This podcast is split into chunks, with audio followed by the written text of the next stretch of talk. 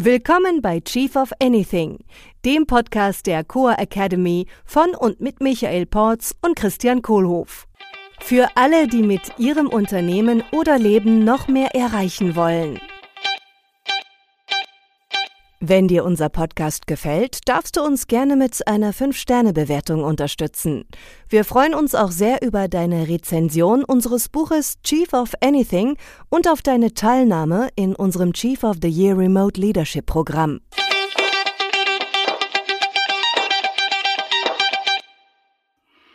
Hallo Michael.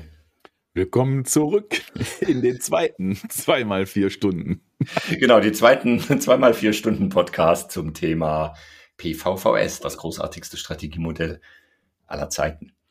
Letzte Woche haben wir uns unterhalten über das Wofür im Unternehmen, den Purpose. Also dieses mhm. Wofür machen wir das eigentlich, äh, mal abgesehen vom Geldverdienen.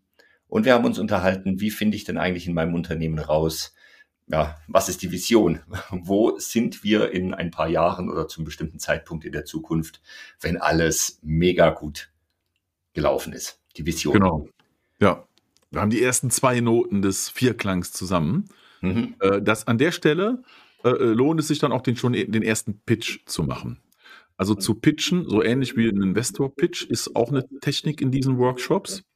Äh, äh, wo dann äh, jeder aus der Gruppe am Anfang wieder zum Warmwerden, jetzt, wir sind ja in der dritten, im dritten Thema jetzt drin, mhm. zum Warmwerden die ersten beiden Elemente pitcht. Also Purpose und Vision.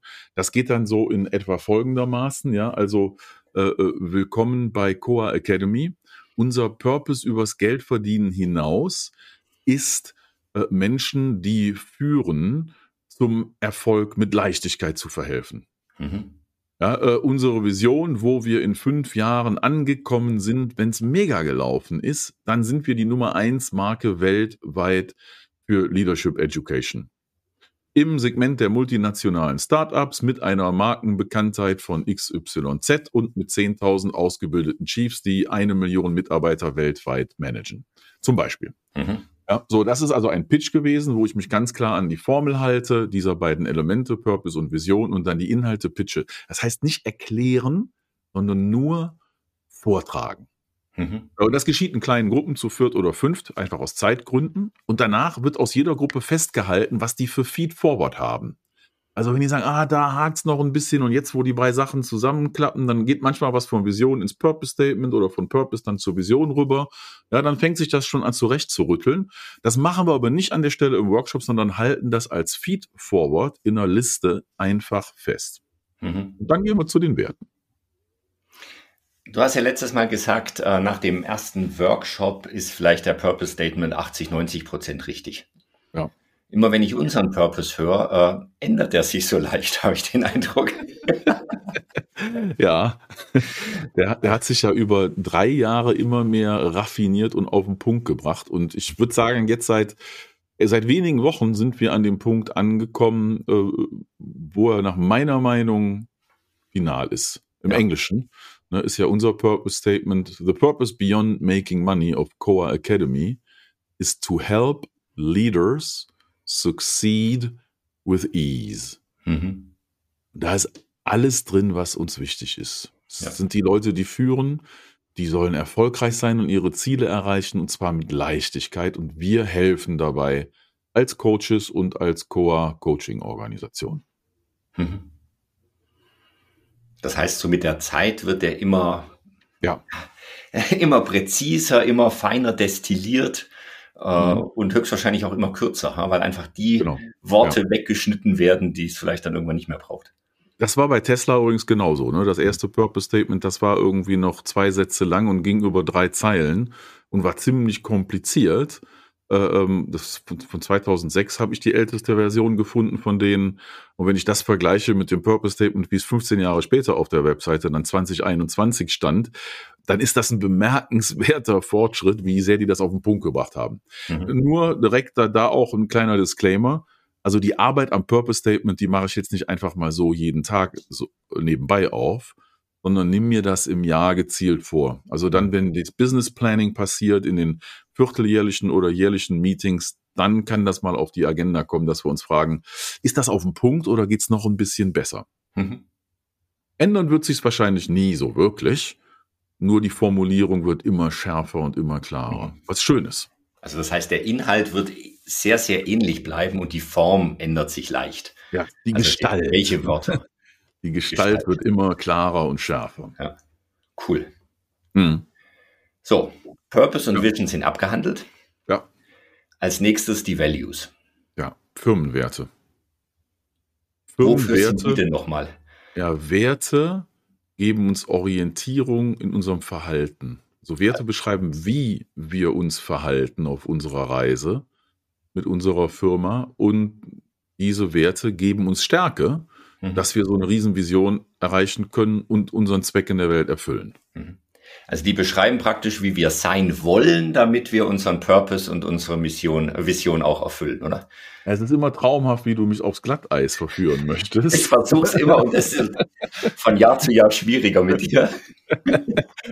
ja, ähm, also es ist, äh, das geht auch, wie du es beschrieben hast. Ich antworte es mal andersrum. Normalerweise würde ich jetzt sagen, nein, nein, nein, es darf kein Wunschdenken sein und es ist nicht Values by Design, sondern das, was wirklich drin ist. Also bei den meisten Unternehmen, die es schon ein paar Jahre gibt, gilt das erkennen, was da ist und das weiter stärken. Äh, äh, weil der Versuch, neue Werte reinzuziehen, der ist möglich. Äh, kann wohl sein, dass ich mich dafür selber als Chef feuern muss und auch einen ganzen Teil der Belegschaft, weil wenn die Werte dann halt so in den bisherigen Personen nicht drin sind, dann komme ich nicht drum herum, die Menschen auszuwechseln. Mhm. Wenn ich allerdings ganz am Anfang der Reise stehe, so wie du und ich damals, als wir Core Academy angefangen haben, da waren wir zu zweit. Mhm. Und wir haben uns das ab Tag eins überlegt. Nun gut, ich meine, wir machen das beruflich mit so Purpose Statements und mit dem ganzen Coaching- und Strategie-Thema. Insofern äh, ähm, hatten wir da Glück, dass wir uns das direkt zu Herzen genommen haben. Purpose zu Herzen, ja, schön, tolles Wortspiel. Ja, äh, und, und haben das seitdem ausformuliert. Aber genau wie Elon Musk das auch von Anfang an nebulös klar hatte, haben auch du und ich, äh, äh ja, was haben wir jetzt, drei, vier Jahre gebraucht, bis wir es so auf den Punkt hatten, wie es jetzt ist. Mhm. Hm? Damals durften wir es designen, also wir konnten da unser Wunschdenken reintun. Nur selbst das haben wir ja nicht gemacht. Ja. Wir haben ja wirklich das aus uns beiden rausgeholt, was uns wichtig ist und wo wir gesagt haben, dafür gehen wir gemeinsam auf die Reise, dafür schreiben wir Bücher, machen wir Podcasts, bauen wir eine Akademie auf, machen Coachings mit Kunden und, und, und, und, und. Diese wunderschöne Reise, auf der du und ich seit vier Jahren sehr motiviert sind Mhm. Äh, und dabei war für uns wichtig, am Anfang festzuhalten, wofür es ist, was wir motiviert sind. Und wir hatten da eine Gemeinsamkeit und deswegen klappt das so gut. Genau wie mit Leonie, ja. die dann zufällig denselben Purpose auch hatte oder einen sehr ähnlichen mhm. und deswegen so gut zu uns dazu passte. Ja. Okay, bei den Werten, ja, äh, wie beim Purpose, manche sagen auch, äh, ähm, das Purpose Statement ist der primäre Wert. Also die sind sehr nah beieinander, Purpose und Werte. Ja, und bei den Werten gilt also, wenn das Unternehmen schon eine Weile läuft, dann geht es sich darum, die Werte zu erheben. Mhm. Heißt, es ist so ein bisschen wie ein Schatzheben, stelle ich mir das raus vor. Ne? kitzeln aus dem Unternehmen. Ja, wir fahren mit unserem coolen bunten Piratenschiff raus aus dem Meer und lassen dann so Seile runter, so Taue und heben den Schatz von unten hoch. Der Schatz muss aber schon da sein. Ne? Okay. Wenn ich Werte Design mache, dann ist er nicht da. Dann male ich mir einen dahin. und der verwäscht dann mit Wasserfarbe. Okay. Also wir heben den Schatz der Werte ja, ähm, und das, äh, da gibt es viele Methoden zu. Ja. Ähm, Darf ich da noch kurz einhaken? Ja. Das heißt, die Vorannahme ist, es gibt den Schatz. Also die Vorannahme ist, wenn ich ein Unternehmen jetzt gerade gegründet habe oder wenn ich eins habe, dass es ein gemeinsames Set von Werten gibt. Ja. Tatsächlich. Ja. Also in einem funktionalen Team würde ich auch sagen, dass das immer so der Fall ist. Äh, und oft gerade kleine Teams, kleine Firmen haben schon ein sehr starkes Gefühl für ihre Werte. Mhm also das äh, passt zu uns, passt nicht zu uns. Aber wir mussten uns mal letztens das erste Mal von jemandem trennen, weil es einfach nicht passte. Mhm. Das ist oft ein Indikator dafür, dass die Firma auch schon unbewusst spürt, wie es ist, wenn jemand reinkommt, der nicht zu den Werten passt. Ja.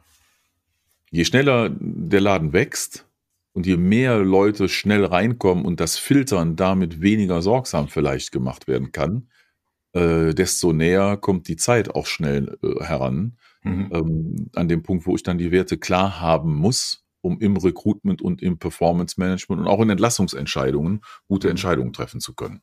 Ja. Und bei Werten geht es sich eigentlich darum, wer darf mitfahren auf der Reise. Ja. Wen nehmen wir mit? Weil er oder sie zu uns passt. Okay, und wie erhebe oder wie kitzel ich jetzt diese Werte raus aus dem Unternehmen? Das schreibt jeder eine Liste mit seinen Lieblingswerten, oder? Ja, genau, dann wird es schwierig. dann kommt nämlich das ganze Wunschdenken. Ja. Also die Methode, die wir ja heute verwenden, ist eine ähm, Methode, die ist basierend auf einem psychologischen Skript, was wir uns zusammengebaut haben äh, und was in die Vergangenheit geht und die Leute auf verschiedenen Kanälen und äh, äh Gedanken und Gefühlen abholt äh, damit sie beschreiben, was wichtig war in der Vergangenheit, an, an mhm. wahrheitlichen Ereignissen und Assoziationen. Ja. ja. Und aus diesem psychologischen Skript, das kitzelt dann quasi so über einen Prozess von zehn Minuten äh, aus allen Beteiligten im Workshop ganz viele Adjektive raus. Weil mhm. Werte sich meistens am besten in Adjektiven beschreiben. Ab und zu darf auch mal ein Nomen dabei sein. Ja, also wie bei unserem Unternehmenswert Spaß. ja. Da hat uns spaßig nicht so gut gefallen, weil das anders wirkt als Spaß. Ja.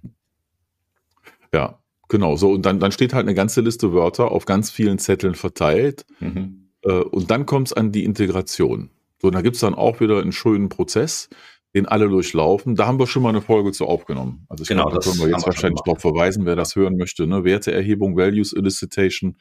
Da ist der Prozess im Detail beschrieben. Für die Zwecke von dieser Episode hier ähm, skizziert sind die Schritte folgende. Das erste ist nach der Erhebung der Rohwerte, also der ganzen Adjektive, ähm, geht es sich dann daran, diese Adjektive zu kombinieren in Gruppen von ähnlichen Adjektiven. Mhm. Und in dem Prozess, das ist der dritte Schritt, werden zwei Filter angewendet. angewendet. Der erste Filter ist der, sind wir so wirklich so in der Mehrheit der Leute im Unternehmen? Und der zweite Filter lautet, gibt uns das Stärke, unsere große Vision erreichen zu können. Mhm. Und diese beiden Punkte sind das Wichtigste am Wertethema überhaupt, damit es klappt. Mhm. Ja, weil damit stelle ich sicher, dass eben nur tatsächliche Werte reinkommen und kein Wunschdenken. Und zweitens, ich werde mir auch klar darüber, welche Werte zweckdienlich sind. Also für den Zweck, den Purpose zu erfüllen und für den Zweck, die Vision zu erreichen. Und mhm. nur um die Werte geht es im Unternehmen. Es geht sich nicht um einen gemeinsamen moralischen Konsens. Den gibt es vielleicht auch, aber das ist nicht das, wo das Thema Leadership mit Values greift. Da geht es sich darum zu erkennen, was gibt uns Stärke und wie sind wir wirklich, damit wir Vision erreichen und Purpose erfüllen können. Mhm. So, und wenn dann diese, diese, diese Filter gelaufen sind, dann stehen auf einmal viel weniger Worte da. Äh, äh, und diese Worte, die werden dann in eine Rangfolge gebracht. Was ist das Wichtigste, das Zweite, das Dritte? Was sind drei, vier Wörter, die sich auch gut ergänzen? Und damit geht's dann rein in einen Prozess, den machen wir äh, im Raum mit Post-its oder elektronisch geht super auf Mural oder Miro oder Google Jamboard oder irgendeinem elektronischen Post-it-System, mhm. wo die dann zusammengruppiert werden. Und im letzten Schritt dürfen alle dann nochmal votieren und Punkte verteilen für die Adjektive, die ist nach ihrer Meinung am wahrheitlichsten treffen von der Linguistik und dass es wirklich Stärken sind und dass es wirklich in der Breite der Masse der Leute mhm. ist, wieder die beiden Filter. Ja, und auf einmal bleibt dann ein kleines Vokabular von vielleicht einem Dutzend Wörter übrig.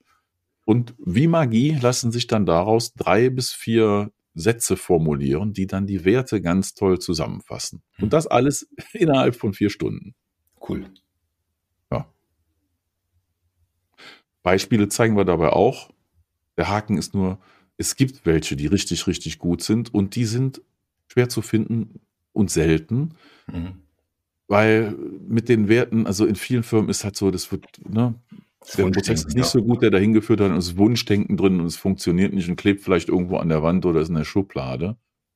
Ja, und da, das ist das Wichtigste, das sicherzustellen, dass es wirklich alles stimmt und damit dann auch jeden Tag zu arbeiten. Ja. ja das ist der Werte-Workshop.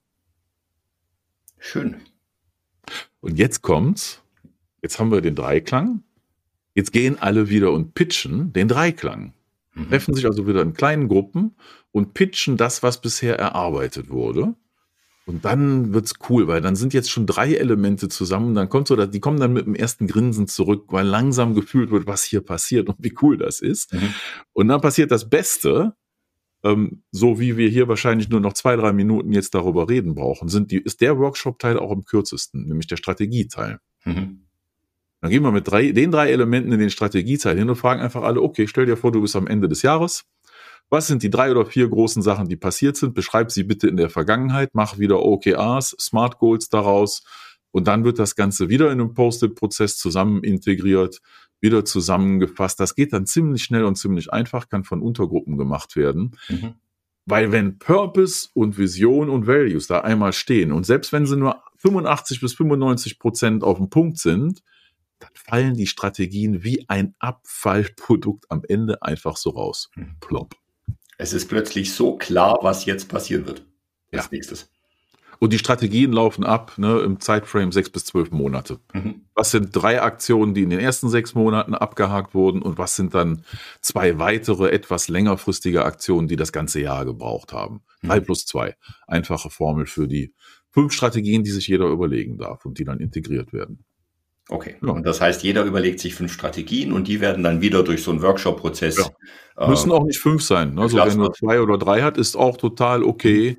So im Wesentlichen, ja, stell dir vor, am Ende des Jahres beschreibst du, was in der Firma Geiles Großes passiert ist. Was sind die mhm. zwei, drei Dinger, die dir einfallen? Ja.